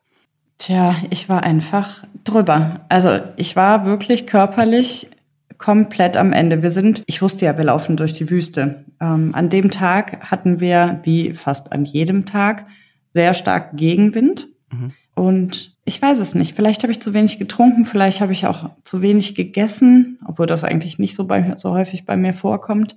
Aber mir erschien der Tag unglaublich lang. Dann haben wir uns an einem, also wir hatten die Checkpoints, wir hatten immer mit den, mit den Jungs vereinbart, dass wir uns ungefähr alle zehn Kilometer oder acht Kilometer, je nach Wettersituation oder wo wir uns gerade befinden, dass wir uns dann mit denen treffen, weil wir wollten nicht, dass wir mit den Autos unterwegs sind, sondern wir wollten natürlich auch die Natur genießen und ähm, nicht die ganze Zeit da in dem Dunst der Autos laufen. Und ich weiß, dass wir an dem Tag irgendwie weiter mussten. Ein Checkpoint war weiter wie geplant. Ich habe die ganze Zeit damit gerechnet, der kommt jetzt und der kam nicht. Und ich bin so ungeduldig geworden. Und ich hatte kein Wasser mehr. Und Raphael hat mir schon sein Wasser gegeben. Und das war dann auch irgendwann leer. Und mir ging es wirklich schlecht. Richtig schlecht. Es war heiß. Dann sind wir durch so ein Dörfchen durchmarschiert. Das war eigentlich ganz cool. Das hat mich dann wieder im Moment abgelenkt. Da hatten die. Richter mit dem Carwash? Ja, genau. Ja, okay. Da läufst du durch die Wüste und kommst dann in ein Dorf, was vermeintlich unbewohnt ist. Aber du siehst inzwischen durch Schilder ähm, auf dem Boden sind, sind dann Parklücken äh, mit Steinen abgesteckt. Und dahinter steht dann ein Schild Carwash. Also das ist, wir haben so gelacht. Das ist äh, echt super cool gewesen. Ja. Und dann. Aber da kommt dann auch einer mit einem Eimer Wasser. Wasser ja. gibt's ja nicht so viel. Und kommt, der hat auch einen Staubsauger und irgendwo hat er eine Kabeltrommel und irgendwo steht ein Generator und da steckt er den ein. Und dann kannst du da, ich weiß nicht, wie oft das im Jahr passiert, aber dann ja, steht weiß da ich auch nicht, aber das, das, war, das war, da kann ich mich noch gut dran erinnern. Und ein Stück weiter kam Friedhof und da habe ich noch gedacht, na toll, das passt jetzt zu meiner Stimmung. Ja, und das zog sich dann immer weiter und weiter und irgendwann wurde es dann dämmerig und dann habe ich halt wirklich gemerkt, ich kann nicht mehr, ich kann nicht mehr. Wir waren irgendwann um die 60 Kilometer unterwegs und dann habe ich mich auch, ich weiß nicht, irgendwann kam ich an den Punkt, wo ich mich dann auch habe vielleicht ein bisschen hängen lassen. Ich konnte mich einfach nicht mehr hochhalten, nicht mehr motivieren. Ich, ich wollte einfach nicht mehr. Ich hätte mich am liebsten wie ein trotziges Kind ähm, hingesetzt und mich abholen lassen. Mhm. Aber das ging natürlich auch nicht, weil ich möchte, auf der anderen Seite wollte ich natürlich auch diesen Tag und gerade weil es Raphael Geburts, Raphaels Geburtstag war oder der Abend vorher und weil ich ja wusste, die machen da jetzt für ihn was. Ja, also die anderen hatten eine kleine nette Party organisiert. Vom Nell, die Frau war äh, eingeladen, die hat gesagt, sie bringt was zu essen und Kuchen so und das wusste ich. Und deswegen wollte ich natürlich ankommen. Aber es ging irgendwann nicht mehr. Und dann kann ich mich nur noch daran erinnern, dass ich mich bei Raphael ein, oder er mich eingehakt hat und wir sind dann ein bisschen Slalom gegangen. Und ich habe dann irgendwann, irgendwann stand auf einmal der Doc vor mir. Und dann mhm. sagte er, oh, dir geht's nicht gut, oder? Und in dem Moment war Feierabend. Dann bin ich wirklich, das, dann weiß ich auch nichts mehr. Dann war ich einfach so froh und, und, und dankbar, der Arzt ist jetzt da, ja. mein Retter. Ähm, ich kann mich jetzt komplett gehen lassen, fallen lassen, ähm, weil ich auch das Vertrauen zu, zu dem Team so hatte, dass das für mich in dem Moment in Ordnung war. Ja, und dann habe ich mich auf die Liege gelegt. Ja, und dann haben wir Geburtstag gefeiert und am nächsten Tag sind wir wieder los. Weil man jetzt dazu sagen muss, Tanja ja. äh, hatte zu dem Zeitpunkt schon die Füße sehr kaputt, weil sie konnte bedingt durch einen Fersensporn konnte sie vier Monate lang nicht trainieren, was natürlich ganz blöd ist, wenn du so eine Riesennummer vor der Brust hast. Oh ja. Und Tanja jetzt noch nicht ganz so lange läuft wie ich, eher so drei Jahre, was den intensiveren Bereich anbetrifft. Und dann ist es eh schon extrem mutig zu sagen, mit der Erfahrung in der Birne und im Körper 1000 Kilometer zu machen. Das ist mutig, aber sie konnte nicht trainieren und dementsprechend saß sie halt viel hier zu Hause auf der Rolle, auf dem Fahrrad, aber konnte in Namibia nach zwei, drei Tagen ihre Füße auch total vergessen, weil sie im Vorfeld einfach zu wenig gelaufen war. Und es war halt so schlimm, dass wenn Tanja morgens bei uns aus dem Bett aufgestanden ist, dann ist sie wirklich auf einem Bein ins Bad gehüpft. Also nicht, weil sie das so, war so schlimm. Der Fersensporn, ja. ja. Nicht, weil sie das so toll kann oder weil das so elegant aussieht, sondern weil es nicht anders ging. Fersensporn erinnert mich natürlich immer direkt an Donald Trump. Es war ja seine Rechtfertigung dafür, dass er damals ausgemustert wurde und leider nicht zum Militär konnte, als er noch jung war. Ganz doofe Sache. leider der Fersensporn ärgerlich, kam dazwischen. Ärgerlich. Aber gut, bei dir äh, war er dann nun wirklich ein Hindernis, ganz offensichtlich. Ähm, ist ja völlig ja, klar. War, waren die Füße, waren ja. die Füße halt kaputt und Entzündungen und das setzt, äh, das, das, ja, das setzt dir zu. Das ja, ist, also, also ich muss sagen, wenn man sagt, die Füße waren dann irgendwie in Mitleidenschaft gezogen. Also klar, die Vorbereitung, es mangelte daran, die Beine natürlich perfekt zu trainieren. Man kann auf dem, auf dem Bike natürlich irgendwie Ausdauer trainieren, aber es sind ja ganz andere Muskeln im Zweifel. Und natürlich wahrscheinlich genau. auch die Fußgelenke, die, die Fußsohlen und so weiter genau. müssen ja auch eingestellt genau. sein. Und ich habe Fotos gesehen, Tanja, wie deine Füße aussahen nach wenigen Tagen. Schön, und wenn ne? man sagt, die, die waren so ein bisschen in Mitleidenschaft gezogen, also hat man ja gar keine Vorstellung. Also mir ist ein bisschen schlecht geworden, um es mal so zu sagen. Das sieht für mich so aus, als wäre dein ganzer Fuß eigentlich eine einzige eitrige Blase. Und es sieht für mich nicht so aus, als könnte, also ich will dir nicht zu nahe treten, indem ich jetzt deine Füße so beschreibe, aber es sah für mich nicht so aus, als könnte man damit auch noch irgendwie einen Meter laufen und du hattest ja noch 100 Kilometer vor dir. Hattet ihr da ja. nicht irgendwie mal den Eindruck, also Mission Impossible, das Ding ist eigentlich gelaufen? Ja, doch, hatte ich schon am zweiten Tag. Hm. Ähm, tatsächlich. Weil ähm, genau das passiert ist, was noch nie, also ich hatte wirklich mit allem gerechnet, dass alles passiert, alles Mögliche passieren kann. Muskuläre Probleme, ich knicke um oder keine Ahnung, irgendwas in der Richtung oder mein Fersensporn kommt wieder. Aber in dem Moment, als wir losliefen, war der Fersensporn weg. Mhm. Ich hatte wirklich keinerlei Probleme über 1000 Kilometer damit. Dafür hatte ich ich weiß gar nicht, wie groß die Blasen waren, so 10 Zentimeter Durchmesser, große Blasen unter dem Ballen der Füße. Und das kannte ich halt gar nicht. Ich bekomme sonst keine Blasen. Und ja. das hat mich verwundert und ich war wirklich erschrocken und ängstlich und habe dann, wir hatten glücklicherweise so ein Satelliten, so eine Satellitenanlage dabei, so dass ich dann am zweiten Abend erstmal meine Eltern angerufen habe und meinem Papa vollgeheult habe und gesagt habe, was mache ich denn jetzt, Papa? Ich kann doch jetzt nicht noch. Wir sind gerade zwei Tage unterwegs und ich kann kaum auftreten. Ich habe mich wirklich bei Raphael und beim Doc eingehakt, links und rechts, und bin dann auf den Fersen irgendwie zum Klo oder in die Büsche. Ne? Also Klo gab's ja nicht, aber irgendwo hingegangen. Mein Vater sagte dann mal, ja Kind, du kannst ja jetzt nicht aufgeben. Sag ich, nee, Papa, ich möchte jetzt auch nicht aufgeben. Es hat auch gut getan, mit meinen Eltern zu reden. Vor allen Dingen meine Mutter hat dann, meine Mutter sagte damals, als wir noch Kinder waren, äh, schon immer zu uns, wenn es uns abends nicht so gut geht, und viele kennen das bestimmt auch, diesen Spruch von der Mama, naja, schlaf mal drüber, morgen sieht die Welt schon anders aus. Und genau das hat sie mir mit auf den Weg gegeben. Und es ist, es ist erstaunlich, denn egal wie schlecht ich mich abends gefühlt habe und ich hatte oft wirklich Probleme, nicht nur mit den Blasen, sondern umso länger wir unterwegs waren, umso mehr taten auch die Beine weh. Es mhm. wurde halt alles steif und am Anfang war auch das Pipi machen in den Büschen noch kein Problem. Am Ende des Rennens musste mich Raphael halten, weil ich mich nicht mehr, weil ich die Beine nicht mehr beugen konnte. Aber Mama hat recht behalten, wenn man eine Nacht schläft, dann geht das morgens wieder. Ich bin zwar aus diesem Zelt rausgeklettert morgens und, und die ersten Schritte, die waren immer blöd. Aber wenn man mal wieder unterwegs war, dann ging das ganz gut. War morgens auch immer so kalt. Also teilweise ja, morgens, morgens war es wirklich kalt. Morgens oh. null Grad gehabt und Tanja stand wirklich mit Handschuhen irgendwie am, am Auto und wir sind losgelaufen und dafür hat es dann nachmittags 40 Grad. Das ist aber ganz schöner Stress für den Körper, weil diese 40 Grad Temperaturunterschied, ja. das ist schon heftig. Ne? Wie war das für dich, Raphael, Tanja, so leiden und kämpfen zu sehen? Jo, da sprichst du jetzt was an. Also ich, ich habe, sie hat den allergrößten Respekt.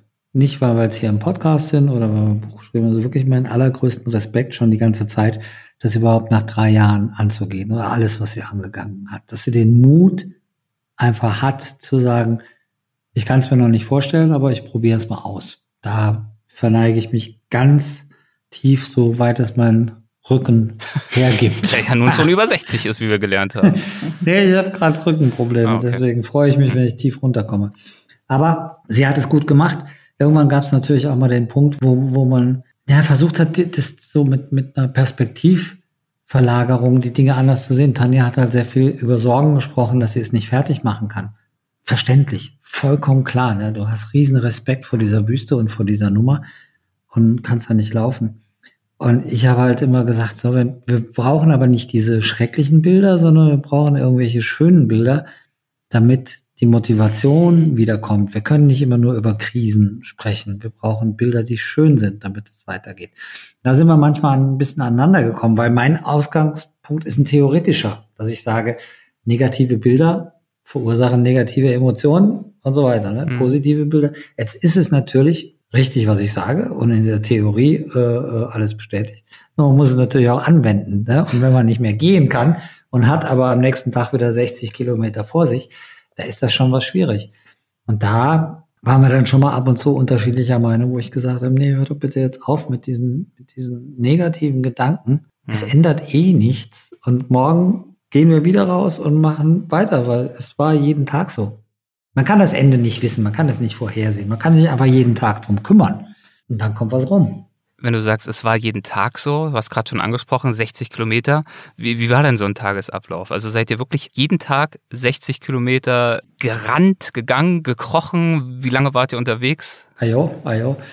Also Namibia hat ja noch viele, viele Wildtiere. Unter anderem auch Leoparden, Geparden und Löwen. So, da muss man ein bisschen aufpassen. So haben wir gesagt, wir laufen nur tagsüber im Hellen, um optisch den Überblick zu haben über das, was wir uns da erlaufen und wer da so in unserer Nähe ist.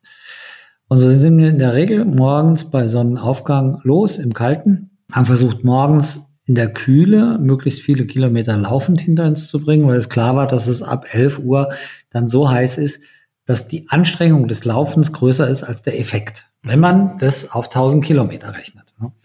Und so haben wir das dann versucht. Manchmal war der Wind so stark, dass auch Laufen in der Kälte irgendwie keinen Sinn gemacht hat. Man musste einfach marschieren. Gegen Mittag haben wir versucht, was zu essen. Am Anfang haben wir das tatsächlich noch in der ganzen Hektik, haben wir das noch im Gehen Im gemacht. Gehen, ja, ja, ne? da Im haben wir noch Gehen. warmes Oh Essen Gott. im Gehen, weil wir sind ja Sportler und wir haben ja irgendwas vor, bis wir nach drei Tagen gesagt haben, was für ein Schwachsinn, uns jagt ja hier keiner. Äh, wir machen uns das schön. Und dann haben wir uns schön in den Schatten bei, Ja. den, bei, den, bei den Jeeps gesetzt und haben da schön Süppchen gegessen. Ja. Und egal was es gab, wir haben uns immer gefreut wie Sau. Ja. Ne? Und dann ging das weiter. Über Mittag wurde dann mehr marschiert wegen der Hitze und am Ende, wenn die Kraft noch da war, so ab ab vier, halb fünf, wenn es dann wieder ein bisschen, ein bisschen nachließ mit den Temperaturen, das Ziel auch so Aber das war, geschmacklich, die schön, geruchlich. das war aber die schönste. Zeit, finde ich. So Das ab, Licht. ab halb fünf. Hm. Nee, nicht nur das Licht. Also das Licht, was Raphael jetzt anspricht. Namibia hat für mich das schönste Licht überhaupt. Mhm. Ich habe noch nie sowas gesehen, noch nie. Und ich bin wirklich ganz oft dort la- gelaufen und habe mir vorgestellt, wenn jetzt irgendwer, den ich ganz besonders lieb hab, durch meine Augen sehen könnte, wie schön wäre das, wenn ich das mit dem teilen könnte, weil Mhm. du kannst das halt nicht auf, auf Fotos oder Kamera festhalten. Das ist das eine. Aber es war auch unglaublich schön, wirklich zu spüren, dass die Temperatur sinkt, dass man sich besser bewegen kann. Wir kamen doch ab halb fünf nochmal immer in so einen schönen, also für mich, in, ich kam für mich, ich weiß nicht, wie, wie es bei Raphael war, aber wir, wir waren auf jeden Fall wieder schneller unterwegs und ich hatte nachmittags, kam ich eher in so einen Flow. Es war wirklich schön, aber ich glaube, das war auch, zum einen war es das Licht, zum anderen war es auch der Gedanke, es ist nicht mehr weit, dann sind wir am Ziel und es gibt was ordentliches zu essen und ich kann die Sachen ausziehen und meine Beine hochlegen. Aber die letzte Stunde hatten wir eigentlich immer noch mal richtig Aufwind. So ein Wiederbelebungsmodus. Genau, das, das, war, das war wirklich cool. Und ja, so gegen sieben waren wir dann wieder im Camp. Es war dunkel und was man dann halt so macht. Ne? Wir haben gegessen und äh, umgezogen. Und die ersten Tage haben wir den großen Fehler gemacht und sind viel zu lange wach geblieben. Mhm. Wir fanden das natürlich toll, mit den anderen am Lagerfeuer zu sitzen und gemeinsam zu quatschen übers Leben und wie der Tag verlaufen ist und was die so erlebt haben. Und irgendwann haben wir dann mal auf die Uhr geguckt, oh Gott, wir haben ja schon halb zwölf, wir müssen um fünf wieder aufstehen. Wir sollten vielleicht mal schlafen. Das war auf jeden Fall ein Fehler. Das ist uns nachher oder ist uns glücklicherweise dann nur ein paar Mal passiert. Und zum Ende hin war es mir auch nachher egal. Da habe ich nur das Essen in mich reingeschaufelt und habe mich dann um acht alleine ins Bett gelegt. Weil du brauchst halt wirklich diese Erholung über Nacht, ne? Und es bringt halt nichts nur zu sitzen und, und ähm, zu entspannen, sondern du brauchst den Schlaf. Das ist ja elementar wichtig. Aber das mit dem, mit dem Nachmittag, das ging mir auch so, aber da kommt halt irgendwas auch noch dazu, was wir so manchmal vergessen, weil es einem so selbstverständlich erscheint. Aber als wir so auf der zweiten Hälfte des Rennens mehr so im Savannenbereich unterwegs waren, also nicht Mhm. mehr nur Wüste, sondern wirklich so diese halbhohen, goldgelben Gräser standen und sich im Wind so leicht bewegt haben, da dachtest du echt, ey, du bist jetzt hier. Jetzt bist du in Afrika. nee, in Hollywood. Ja, ich habe gedacht, ich bin, jetzt bin ich in Afrika. Ja, ich dachte immer so an Jenseits von Afrika und irgendwelche anderen Filme, weil es einfach so unglaublich schön war, Ja, das war so, das können wir jetzt hier im Podcast nicht weiter ausführen. Es war einfach unglaublich schön. Man hat sich dann dran gewöhnt. Aber die ersten zwei Tage, als wir in der Savanne waren, dachte ich mal an dieses Plakat von Jenseits von Afrika mit Robert Redford, glaube ich, war das. Äh, und, und Filmszenen daraus. Und, und Hollywood weiß ja jetzt schon, wie man geile Bilder einfängt. Und genau so war das. Wir waren da, wir waren da alleine unterwegs. Das war unseres. Und ich war Robert Redford und du warst äh, Julia Roberts. Nee, es war jemand anders. Entschuldigung. Man tut es dann so mit der Zeit als so selbstverständlich, aber es war begnadet schön. Ja, ja, das Auch glaube diese ich. Begegnung mit Kindern oder in den Dörfern oder an dem Tag, von dem wir eben erzählt haben, wo wir uns gestritten haben und es echt gescheppert hat, hat sich die Crew dann was überlegt, weil die haben immer gesagt, es gibt den Tag X, den wird's geben, wo die zwei übereinander herfallen. Und was wollen wir dann tun? Und das hatten die schon überlegt. Und Die haben auch tatsächlich gab- Frauen.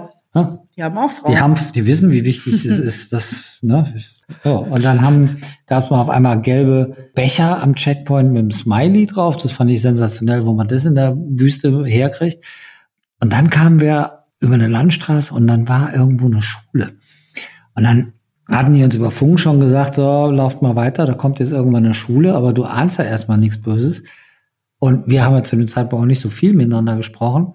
Und dann kommen wir da hin, dann sehen wir halt vom Weiten wieder irgendwie 30 Kinder in Spalier mitten auf der Straße stehen und irgendwas singen und irgendwas tanzen. Ne, irgendwas mit flotte Beine oder ich, Hoch, Beine hoch. hoch, Beine hoch, genau, irgendwie Beine hoch, Beine hoch. Und dann laufen wir da ein und die Kinder sind am Durchdrehen. Ne? Tanja haben sie überall an die Hand genommen und haben ihre sämtlichen Tattoos versucht abzureiben, weil sie hatten sie im Original noch nie gesehen, im Mhm. Fernsehen vielleicht mal. Aber Tattoo im Original, die standen, die Mädels standen da und haben dir den Arm wund gerieben, Ja, weil die geguckt haben, ob man das abmachen kann. Ja. Ne? Und die waren so am Durchdrehen.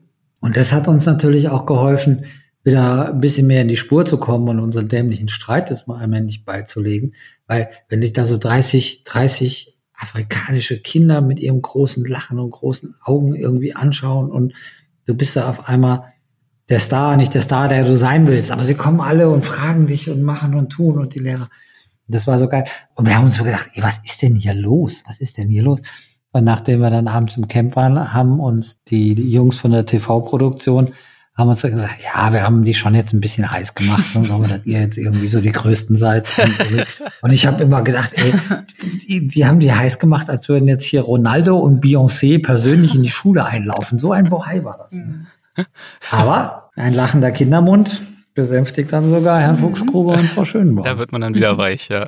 Genau, also Ja. klar, solche Momente helfen natürlich erheblich, genauso wie wahrscheinlich auch Momente des Genusses. Ihr habt ja vorhin schon erwähnt, äh, wie äh, gut es euch auch immer tat, dann irgendwie von eurem Team mittags mal eine Suppe verabreicht zu bekommen oder dergleichen. Ich glaube, ihr seid aber auch äh, so ein, zwei Mal irgendwo eingekehrt zwischendurch, oder? In Ortschaften. Also ich erinnere mich zum Beispiel an die Moose McGregor's Desert Bakery, so hieß sie, glaube ich. Ja, Ich muss sagen, ja, nach so einem Gerenne, ich würde mir da sowas von den Wanst vollschlagen, glaube ich, mit sowas von Appetite eintreten.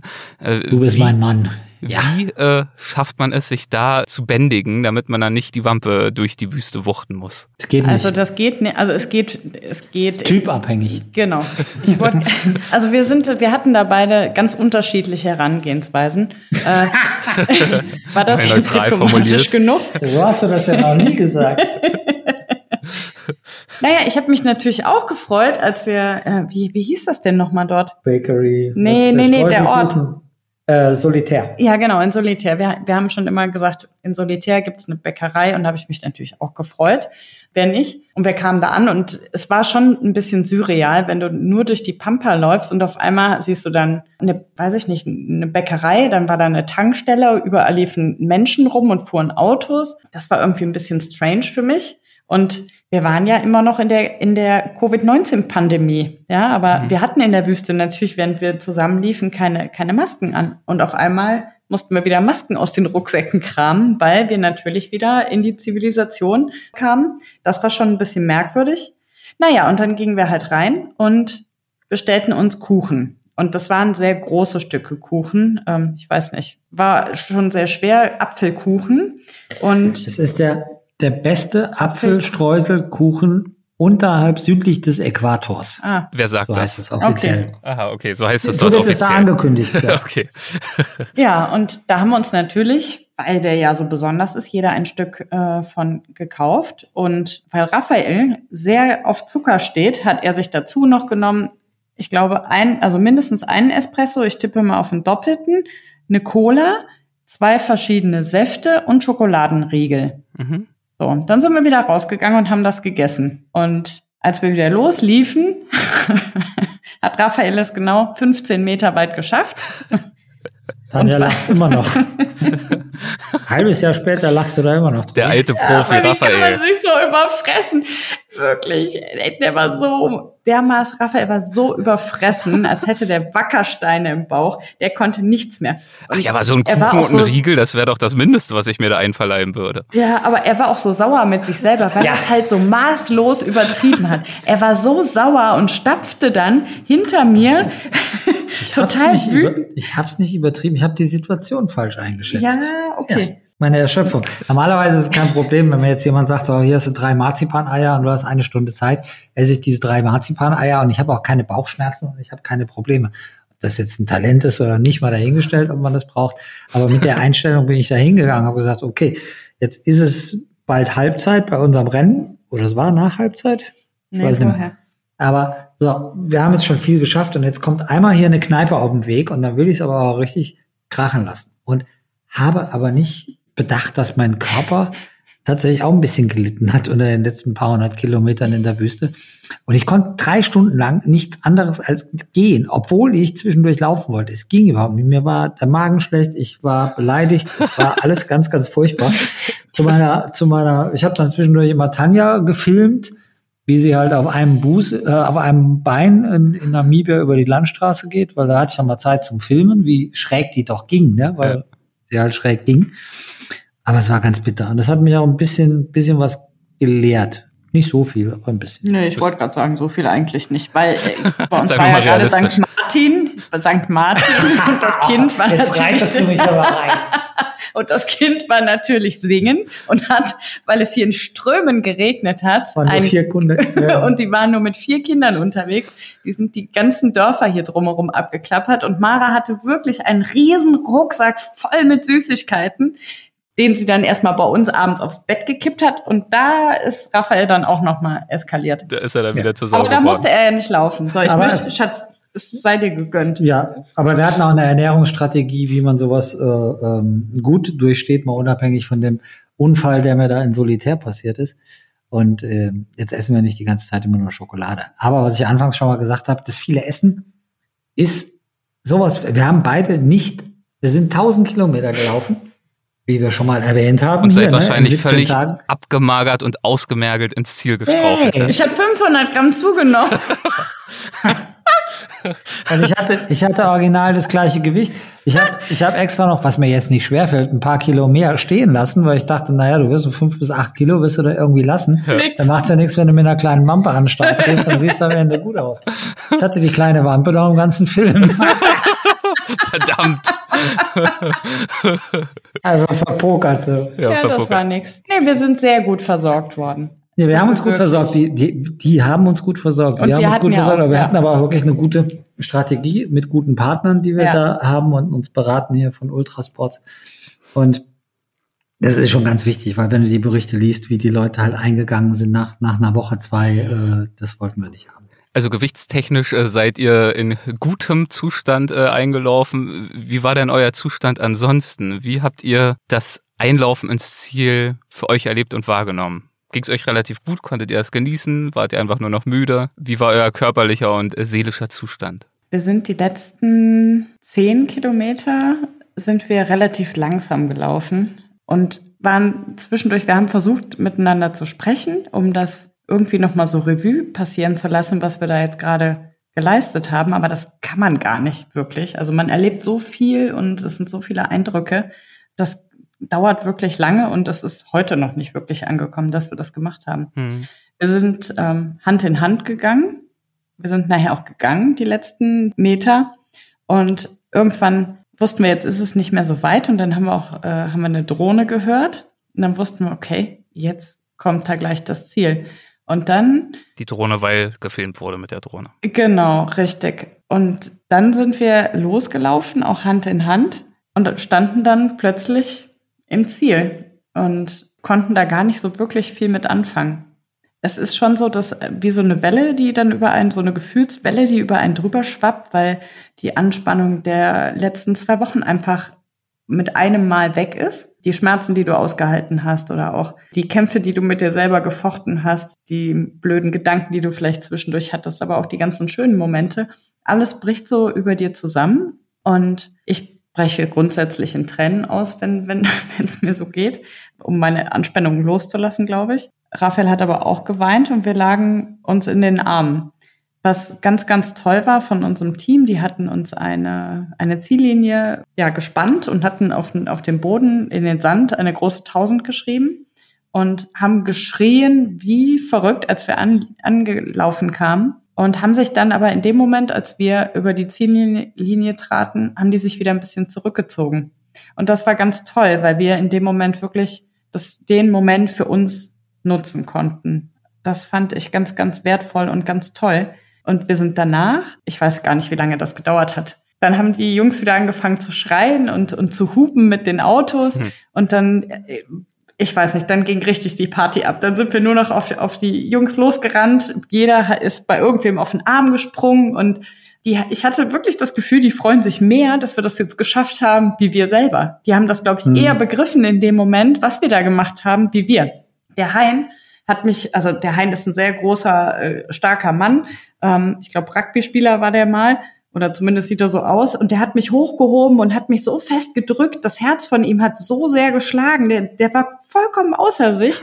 Und, und der Doc hat geweint. Und Raphael und Nell hingen sich die ganze Zeit heulend in den Armen. Also es war, ja, schwer. Es ist wirklich schwer zu beschreiben. Es war einfach ein wunderschönes, erleichterndes Gefühl aus dem voller Stolz standen so einer, wir da. In so einer, so einer schweren Situation, denen fiel es, glaube ich, unheimlich leicht, sich für uns zu freuen. Ja, ja. Weil sie haben natürlich einen super Job gemacht und hatten auch eine harte Zeit, aber wir sind es ja gelaufen. Und sich selbst über das eigene, was man erreicht hat und, und was man sich vorgenommen hat und dann geschafft hat, sich darüber zu freuen, ist vielleicht schwieriger als sich für jemand anderen zu freuen. Die waren aus, außer Rand und Band. ja, aber wirklich. und wir zwei standen erstmal heulend in der, in dieser Tausend drin. Und ich weiß, dass wir uns danach irgendwie, als die dann angefangen haben, die Autos zu packen oder wie auch immer. Ich bin doch dann weggegangen. Haben wir uns nochmal hingesetzt. Genau. Und ich weiß, dass ich in dieser, einer von diesen Nullen, die waren riesengroß, drin gelegen habe und in den Himmel geguckt habe.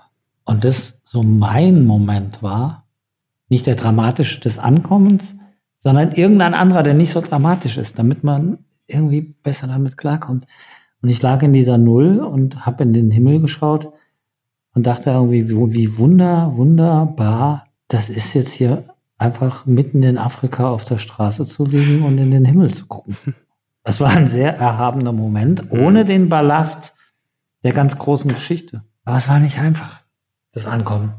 Mhm das Ankommen und sozusagen ja zu akzeptieren, dass damit das Projekt dann auch erstmal vorbei war. Aber ich kann mir vorstellen, dass dieser Prozess des Nachwirkens sich ja dann trotzdem noch, also mindestens mal über Wochen fortgesetzt hat und wahrscheinlich ja auch noch gar nicht komplett abgeschlossen ist. Wenn man so wie jetzt mit dir darüber spricht, kommt es natürlich auch alles wieder noch mal mehr hoch. Und es ist wirklich schwieriger durch die enorme Länge und diese unfassbare. Es geht nicht darum, dass wir jetzt geil sind auf Kilometer oder so oder irgend, irgendwelche Rekorde, aber diese Menge und diese vielen Tage, wo du aus dem, was so bisher ein, ein normales Leben dargestellt hat, wenn du sagen wir, für drei, vier Tage rausgerissen bist, das ist so das eine. Aber wenn du dann für 17, 18 Tage nichts anderes machst als morgens aufstehen, den ganzen Tag draußen sein und laufen und marschieren und dann müde ins Bett zu gehen und zu essen und zu schlafen und dann wieder das Gleiche.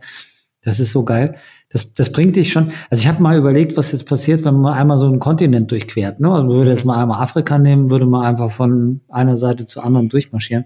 Und das vor ein paar Tagen habe ich das noch gesagt. Es könnte passieren, dass ich dann als Spinner zurückkomme und in dieses Leben nicht mehr zurück will. In das hiesige. Ja. Ne, so diese Forrest Gump-Geschichte oder wie auch immer, ne? dass man dann halt so Das Alter hätte ich ja sonderlich zu werden. Oder findest du, ich bin schon? Was lachst du? Mich jetzt hier. ähm, Raphael, du hast ja vorhin gesagt oder erzählt, die Idee ist ja entstanden im Schatten dieser diversen, sich aufeinander türmenden Krisen. Ähm, mit denen du damals zu tun hattest. Und ich glaube, damals geholfen hat er ja direkt schon die Idee, die Idee überhaupt zu haben und damit ein neues Ziel ins Visier zu nehmen. Geholfen hat ja gewiss auch die Arbeit in der Vorbereitung, das ein Dreivierteljahr lang alles zusammenzufügen, diese vielen logistischen Bausteine, die dafür nötig waren. Würdest du sagen, dass dir dann auch die Tat des Gehens, des Rennens und auch heute das Zurückblicken können auf diesen Lauf dass dir das nochmal zusätzlich und ganz anders geholfen hat, über diese Krisen nachzudenken, Abstand zu gewinnen und mit ihnen umzugehen? Ich hatte ja noch ein paar andere Sachen unternommen. Ich hatte ja gar nichts mehr zu tun. Ich habe eine Ausbildung gemacht als, als systemischer Coach, mhm. um da auch noch so was anderes, da Neues lernen, weißt du, so ganz neue Arbeitsfelder, ganz neu. Ich habe mal Psychologie studiert, bin aber damals nicht fertig geworden und habe das nochmal aufgegriffen. Alles zusammen ist schon sehr spannend. Als wir in Namibia waren, war es ja Ende Mai. Die Corona-Situation hatte sich zu dem Zeitpunkt einigermaßen entspannt und alle haben gesagt, okay, Impfstoff ist da und wir machen voran und mhm. es gibt jetzt vielleicht noch eine dritte Welle, aber das war's. Mhm. Und klar, es war noch Corona, aber die Perspektiven waren gut. Und insofern hat man so das, das Ende der Krise schon so ein bisschen schmecken können, wenn man dem Braten getraut hat.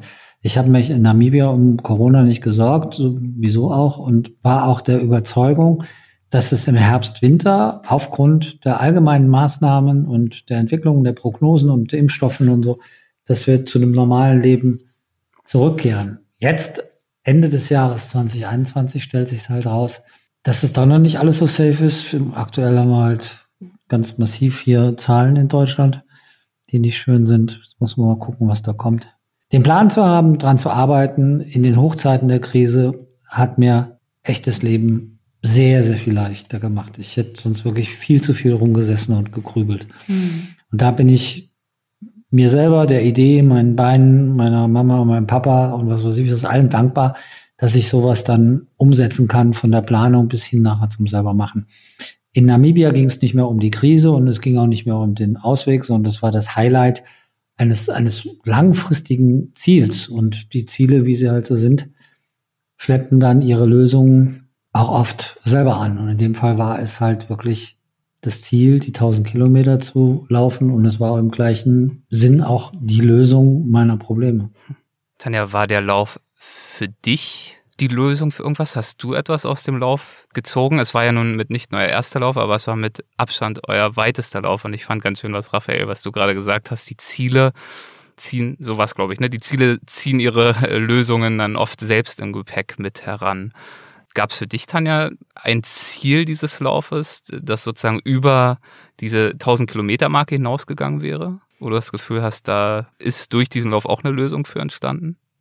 Ich wollte diesen körperlich, ich wollte diesen Lauf schaffen. Ich wollte auch mental diesen Lauf schaffen. Ich wusste, dass ich eine schlechte Vorbereitung habe, also ja. so gut wie gar keine. Was auch nicht ähm, gerade äh, Selbstvertrauen und äh, Sicherheit wahrscheinlich schafft. Genau. Aber ich kenne mich ganz gut und ich weiß, dass ich ziemlich stur und bockig bin, wenn ich mir was in den Kopf setze. Darauf habe ich auch vertraut, dass das schon irgendwie äh, schief gehen wird.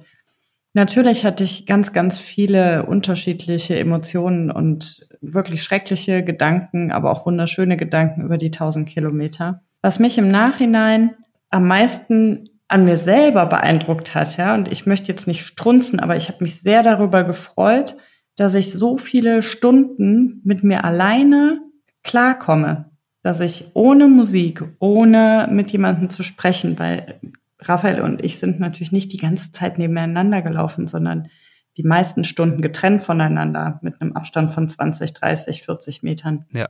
Und für mich war es einfach schön oder ich finde es immer noch toll, dass ich es geschafft habe, obwohl ich ein sehr ungeduldiger Mensch bin äh, im normalen Leben und leicht ähm, auch mal an die Decke gehe. Äh, es wird durch das Laufen immer besser und durch die 1000 Kilometer habe ich noch viel mehr dazugelernt, was, was es heißt, geduldig zu sein und dass es sich lohnt, geduldig zu sein und auch mal abzuwarten, weil das Ende dann gut wird. Und das war für mich ja die schönste Erfahrung, die ich so mit mir selber machen konnte, weil ich schon ein bisschen Angst hatte, als wir hingeflogen sind, naja, was machst du denn so den ganzen Tag? Natürlich laufen, aber was passiert in deinem Kopf? Bist du so klar und bist du so stark, dass du das schaffen kannst oder schaffst du das nicht und, und heulst von morgens bis abends oder jammerst die ganze Zeit oder bist mit dir selber unzufrieden, weil das kennen wir ja alle, wenn man sich irgendwas schlecht redet, auch an sich selber schlecht redet, dann wird es halt auch nicht besser und man fühlt sich auch nicht besser. Mhm. Aber da bin ich schon stolz, dass ich das natürlich auch durch Unterstützung von, von Raphael und vom Team, die mich natürlich auch zwischendurch aufgebaut haben, aber ich bin schon stolz, dass ich das für mich selber so mitnehmen konnte. Ich habe das danach auch direkt gemerkt in meinem Umfeld zu Hause, dass mir viele Dinge jetzt leichter fallen, auch im Job beispielsweise. Man kann schon, ja, man kann schon was mitnehmen aus diesen, äh, aus diesen Erlebnissen. Und ich finde, äh, stolz sein dürft ihr definitiv auch zum Beispiel auf das eingangs schon erwähnte Buch, das äh, aus alledem und zu alledem ja auch entstanden ist, Running Wild in Africa. Da gibt's natürlich nochmal weitere Geschichten, Anekdoten, Eindrücke, natürlich auch viele Bilder. Auch die Route wird dort natürlich nochmal ein bisschen genauer beschrieben, als wir es jetzt hier mhm. im Gespräch getan haben. Also wirklich eine sehr empfehlenswerte Ergänzung und Vertiefung dazu. Und ist dann auch schon ungefähr absehbar, wann der Film dann erscheint, diese 90-minütige Doku? Der wird im Moment geschnitten. Es gibt bisher nur die Aussage, dass es in Q1 22 kommt, also im ersten Quartal 22. Ja, und sobald, sobald genau. wir das Datum haben, werden wir es natürlich voller Stolz hinaushauen. Dann werden wir das entsprechend teilen bei Instagram und Co. Lasst uns das also gerne wissen. Ich freue mich drauf und ich möchte euch herzlich für dieses Gespräch danken. Ähm, habt ihr denn schon weitere Ziele jetzt? Oder ist das ist natürlich immer fies, direkt nach dem nächsten Projekt zu fragen, nach dem nächsten Ding? Gerade mal ist das durch. Ruht ihr euch jetzt erstmal aus oder denkt ihr schon wieder in die Zukunft? Schön, dass du das fragst. Aber du kennst uns ja, Erik. Was meinst du? Was meinst du denn? Wie ist er mit dem Ausruhen? Ja, also zwei Jahre Couch ist jetzt ja wahrscheinlich angesagt. Möchtest du was erzählen? Äh, ja, Raphael fliegt morgen. Ui, na gut. Das ist ja, eigentlich müssen wir jetzt Koffer packen, weil ich Ja, eigentlich müssen wir, ja genau. Wir müssen jetzt mal zum Ende kommen, ne? Ja. Nein. Genau. So, jetzt geht's ins Bett. Nee, eigentlich, bei uns zu Hause sieht's hier echt gerade ziemlich chaotisch aus, weil Raphael ähm, ein Rennen jetzt startet in Mosambik. Mhm. Die nächsten, ich weiß gar nicht, anderthalb Wochen bist du weg, ne? Mhm. Und du merkst es ja, wenn ich wieder da bin. Ja, und als gemeinsames Ziel haben wir uns aber auch schon was Verrücktes und ja, was ganz anderes überlegt. Also es hat natürlich mit Laufen zu tun, aber wir werden diesmal ins Eis gehen. Hm. Und zwar werden wir im Januar nach Lappland fliegen und dort an einem Non-Stop-Rennen teilnehmen, also ein offizielles Rennen. Das ist eine Erstausgabe, 270 ähm, Kilometer und wir sind, glaube ich, nur 20 Teilnehmer. Und wir laufen 270 Kilometer non-stop durch Schnee und Eis. Hm. Bei minus 30 Grad bei minus, bei minus, ja, ach ja, genau. Und wir haben minus 30 Grad und hoffentlich sehen wir Rentiere.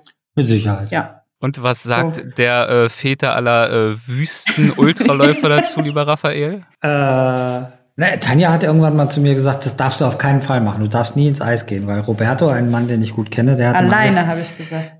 Äh, mit dir zusammen geht's dann, ne? Weil du ja so die, die, die GPS-Queen und überhaupt ja. mit Orientierung und so, ne? Ja, super. Nee, das machen wir, das wird schön, das wird ganz anders. Das ist ja immer schön, wenn man was Neues macht. Ja. Wir werden sehen, was dabei rauskommt. Und ich denke tatsächlich darüber nach, das habe ich jetzt noch nie irgendeinmal erzählt, aber dem Erik erzählen wir das. Was? Ich habe in Namibia mal ganz kurz gefragt. Ich möchte nur dazu sagen, äh, Tanja stöhnt gerade laut auf und vergräbt ihr Gesicht in ihrer Hand. Also sieht man ja leider nicht, nur dass man sich das ungefähr vorstellen kann. da kommt jetzt anscheinend eine richtig gute Idee. Er ist wieder verrückt geworden. So, mein Schatz.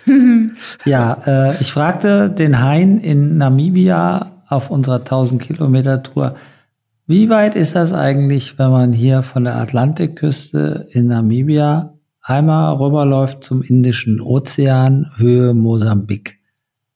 Und dann sagte Hein, wie aus der Pistole geschossen, 3500 Kilometer. Ja, und so wie wir das am Anfang unseres Podcasts hatten, ne, mit den kleinen Pflänzchen, weil ich hatte ja das Gefühl, dass ich mit Namibia, dem Ziel, noch nicht so ganz fertig bin. Und tatsächlich spukt mir sowas im Kopf jetzt rum. Ne? Einfach so Coast to Coast. Wir schauen mal. Aber ich, bin, aber das ist ja auch die beste Basis. Vielleicht möchte jemand mitmachen oder vielleicht Ja, möchte ich bin jemand da nämlich raus. Wenn Raphael Ja. jemand begleiten, wenn jemand Raphael begleiten möchte, Mhm. dann kann er sich hier melden. Weil da, bei der Nummer bin ich raus. Ja, ja, oder auch jemand, der das, der das Konzept gut findet und das in irgendeiner Form mitwirken will. Muss ja, Ja. nicht laufen, sondern für eine Firma in Kommunikation oder so. Aber das, das ist nicht in einem halben Jahr gemacht, weil das ist schon groß. Das ist schon echt groß. Und ich muss auch ein bisschen aufpassen, dass ich das dann auch äh, irgendwann mal hinkriege, weil nur das Maul voll nehmen, den Mund voll nehmen und nachher kommt nichts, das ist auch blöd. Aber das spukt mir im Kopf rum. Ja. Ja. Wir hören uns zwischendurch mal, Erik, und dann, dann kannst du mich mal oder uns fragen, wie es damit aussieht. Ich frage mal nach, ich frage mal nach. Ich äh, sorge mich nur, du hast ja vorhin selbst gesagt, diese Abstraktheit der Zahlen. Ja, 1000 Kilometer ist Ja. schon schwer, aber 2, 3, 4, 10.000, whatever, irgendwann ist es alles auch das Gleiche. Ich äh, bin mal gespannt. Es klingt auf jeden Fall nach einem tollen Projekt. Ich drücke dir die Daumen, ähm, dass du dran bleibst. Halte jetzt erstmal die Augen offen, was euch dort im Polarkreis äh, so widerfährt. Das ist ja auch nochmal eine ganz andere Nummer. Und möchte mich nochmal bedanken für eure Zeit heute Abend. Und jetzt gutes Händchen beim Kofferpacken, auf das auch nichts vergessen wird. Vielen Dank, Danke, Erik. Erik. War wie immer sehr, Ja, sehr, sehr schön, schön. bei dir. Dank euch, dank Bleibt, euch. Bleibt schön gesund da in Los Angeles. Alles Gute. Machen wir. Dankeschön. Macht's gut. Ciao, ciao. Tschüss.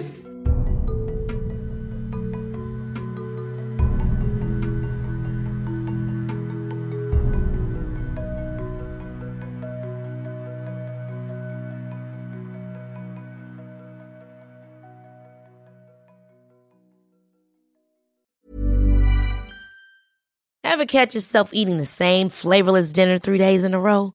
Dreaming of something better? Well, HelloFresh is your guilt-free dream come true, baby. It's me, Kiki Palmer. Let's wake up those taste buds with hot, juicy pecan-crusted chicken or garlic butter shrimp scampi. Mm. Hello Fresh. Stop dreaming of all the delicious possibilities and dig in at HelloFresh.com. Let's get this dinner party started. Hey, it's Paige DeSorbo from Giggly Squad. High quality fashion without the price tag. Say hello to Quince. I'm snagging high-end essentials like cozy cashmere sweaters, sleek leather jackets, fine jewelry, and so much more. With Quince being 50 to 80% less than similar brands.